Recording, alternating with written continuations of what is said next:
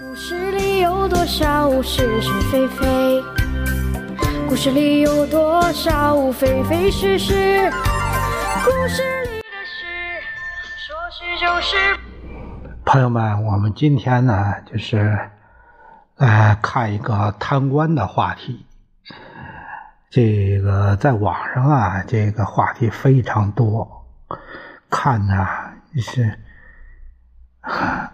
一波比一波强劲，一波比一波刺激，一波比一波震惊啊！这个真是层出不穷啊！呃，今天我看到一个题目是“极度糜烂”，第一贪官啊，说第一贪官，这个第一啊。现在说第一，过两天可能就被刷新啊！第一贪官包养一百四十六名情妇，还有一对母女啊！这个看看咱们，咱们看看下面的内容。近年来，贪官包养情妇落马被媒体报道的消息经常出现。江苏省建设厅原厅长徐其耀，就是一位包养了一百四十六个情妇而闻名的贪官，其中还有一对母女。公开报道显示，徐其耀包养情妇的数目，创下了贪官包养情妇之最。徐其耀被捕以后，有关部门在他随身携带的包里搜出一个笔记本，上面不仅密密麻麻的记载着他的一百多个情妇的名字，其中还有一对是母女。为了提供这么多的情，为了供养这么多的情妇，徐收受贿赂也是大手笔，一次就曾收过两千多万。公开资料显示，徐其耀，江苏省建设厅原厅长，曾任滨海县县委书记、盐城市长。任职期间，利用手中权益权力，大肆贪污受贿，疯狂包养情妇。后因贪污受贿两千余万，被判处死刑，缓期两年执行，剥夺政治权利终身。起码这老小子，我看是死不了了。心花手辣，一箭双雕，母女俩啊，这一个题目。徐其耀是江苏滨海县人，大学毕业以后工作十分出色，仕途扶摇直上，曾任盐城市市长多年。然而，担任市长之后，徐其耀的花花公子本质就开始展露无遗。利用职务之便，肆无忌惮寻找女人，更换情妇。他和那个王秀丽母女的作风问题，在当地谈论最多的是一件典型的情事：王秀丽呀。是盐城某医院的一个普通护士，家中除了老实体贴的丈夫以外，还有一个聪明伶俐的女儿。自打认识了徐其耀之后，这个家就没有一刻安宁。徐其耀和王秀丽相识也纯属偶然。九十年代中期，时任盐城市长的徐其耀，九十年代中期就开始犯事儿了。这么久啊，令人震惊。时任盐城市市长的徐其耀有一天突然感到胸口不大舒服，于是连忙到当地的一家医院去检查身体。听说市长驾到，这这医院上上下下都惊动了。在一番兴师动众的检查之后，徐其耀被告知身体并无大恙，但部下建议。可以先挂点水，增加一些能量。不敢有半点怠慢的院方立刻找来了全院打针水平最高的护士。当年刚满四十岁的王秀丽，可以说徐娘徐娘半老，风韵犹存呢。四十多岁的女护士王某为其打点滴，啊，徐其耀。使出各种手段后，王某某成了他的情人。后来王某某为徐，呃，以求徐为其毕业后在家待业的女儿安排工作，也把女儿刘某送入了徐其耀的户口。那么王某某今何在呢？呃，还在当护士没有啊？升为护士长没有啊？他这女儿，呃，徐为在徐其耀为他安排单位上班没有啊？徐其耀被判死缓，对他有没有影响呢？现在恋爱、结婚、生子没有啊？啊，这些问题，这些问题大家想去吧！徐其耀有一百四十六位情妇，创造了一个记录。不容易啊！被判死刑的三多市长徐迈勇公开报道其情妇也只有两位数，有人认为这两位数啊，最高就是九十九位。相比徐其耀也是相形见绌，小巫见大巫了。徐其耀一百四十六位情妇今何在呀？徐其耀被判死缓，一百四十六位情妇。有被判刑的吗？贪官情妇双双受审、双双获刑的情况并不少见。你像揭阳原市委书记陈洪平和他情妇徐小婉啊，双双受审。徐小婉受审时还声俱泪下，自曝身世：“我有六个孩子，他们爸爸都被抓了，大言不惭。”那么徐其耀的情妇中有否享受受审获刑的待遇呢？请教度娘得知，徐其耀生于一九四三年，今年已经七十二岁了，真是名副其实的老贪官、老罪人了。徐其耀一百四十六位情妇中，想必也有和徐其耀差不多年龄的。那么，这一百四十六名情妇是否都还是活的呢？有没有因为徐其耀被判死缓而气得一命呜呼的呢？有没有因为没有徐其耀的保养和滋润短命的呢？情妇也是人啊。徐其耀的一百四十六位情妇今何在？确实是个问题。徐其耀被判死缓以后，估计也顾不上这一百四十六位情妇了。那么这一百四十六位情妇都还过得好吗？家庭幸福吗？家属嫌弃他们没有啊？哎呀，徐其耀包养一百四十六位情妇，被判死缓以后一判了之。确实犯下了滔天大罪，这一百四十六位情妇也够可怜的。但是早知今日，何必当初呢？贪官和情妇犹如一对孪生兄妹，穿的是连裆裤，结果是凄凄惨惨。徐其要保养一百四十六位情妇的下场，以及一百四十六位情妇不知今何在，都在时时刻刻提醒人们必须思考一个问题：官儿该如何当，人该如何做？向左走可能是阳光道，向右走可能是独木桥。世上的人啊，人的一生很短暂，一一定要走好人生路啊。这个下面说到另一个贪官，就是陈志坚三丸市长七大情妇的迷魂术。呃，我这是这说到啊，他说我除了追求金钱，千方百计的搞钱以外，还热衷于低级趣味的感官刺激，看黄片、看黄书、玩女人，毫不廉耻。我利用职务和金钱，呃，打那些有求于我的女人的坏主意。那些年，先后跟九个女人发生了不正当关系，用受贿的钱为七个女人买了房子，等等等。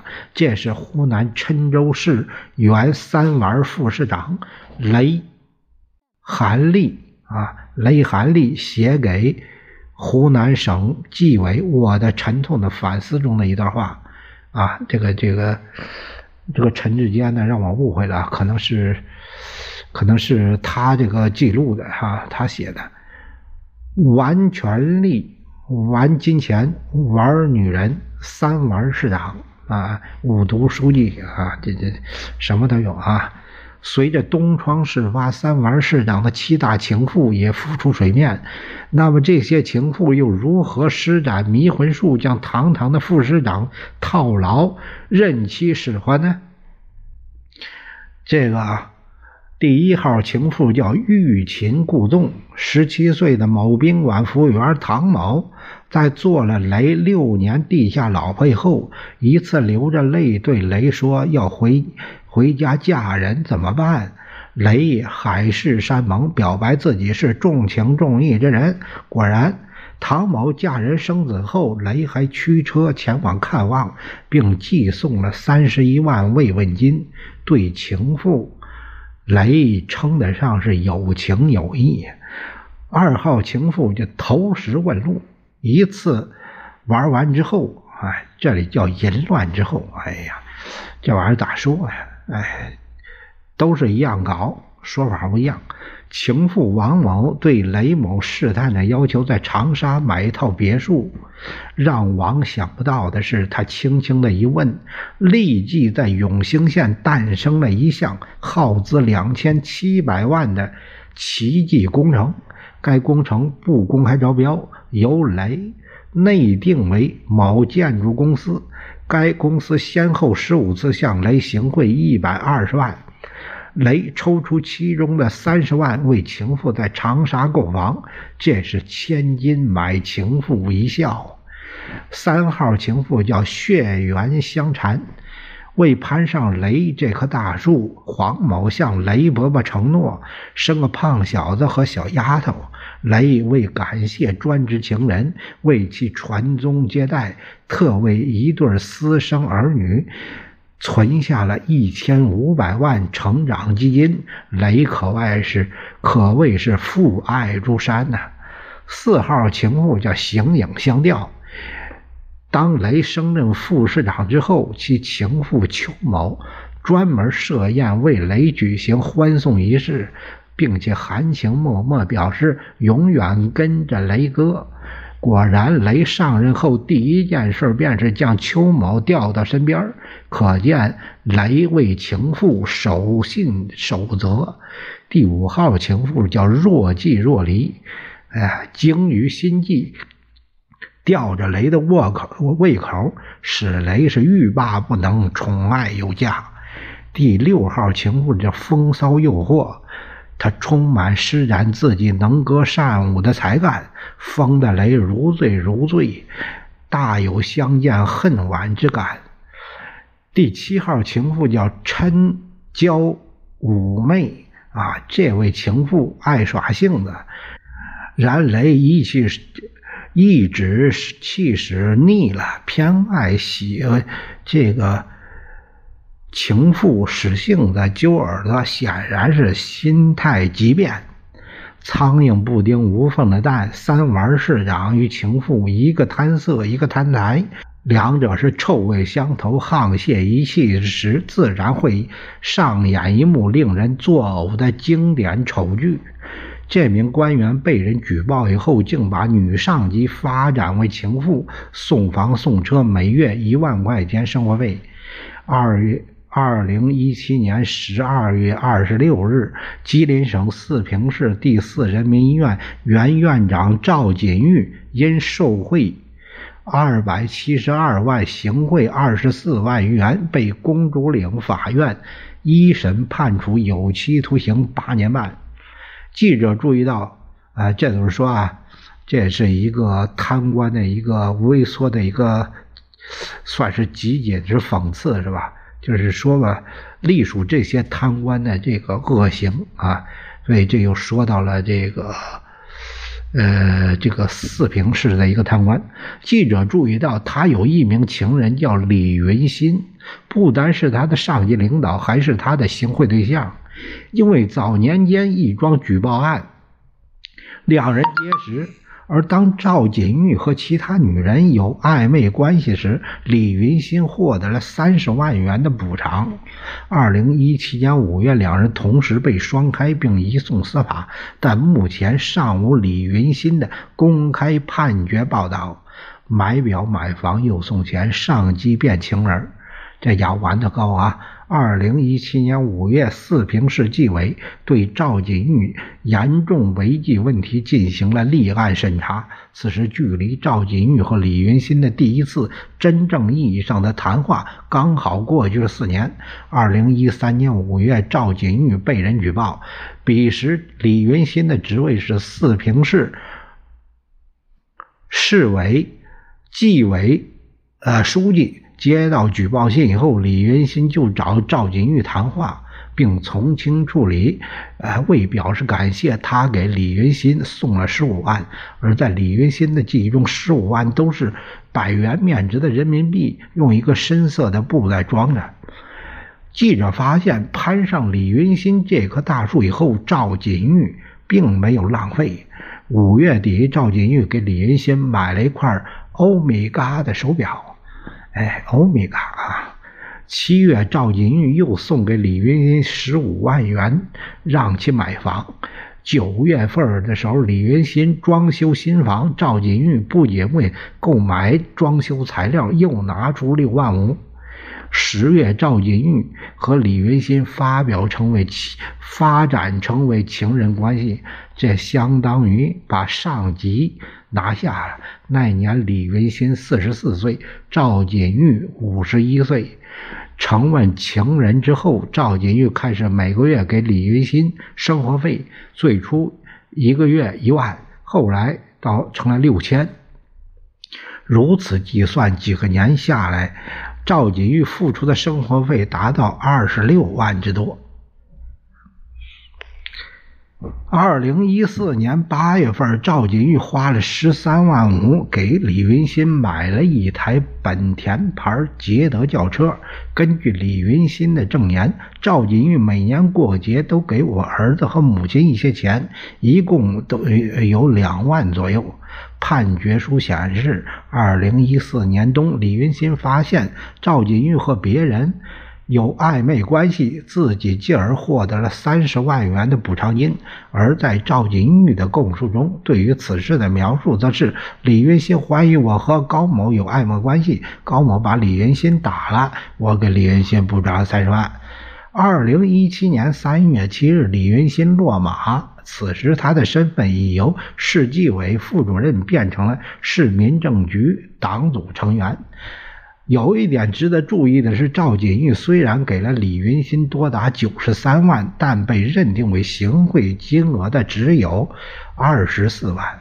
那是因为法院认为赵锦玉送给李云新财物的时间点应当以二零一三年十月两人确立非正常关系为分界点，此前属于行贿。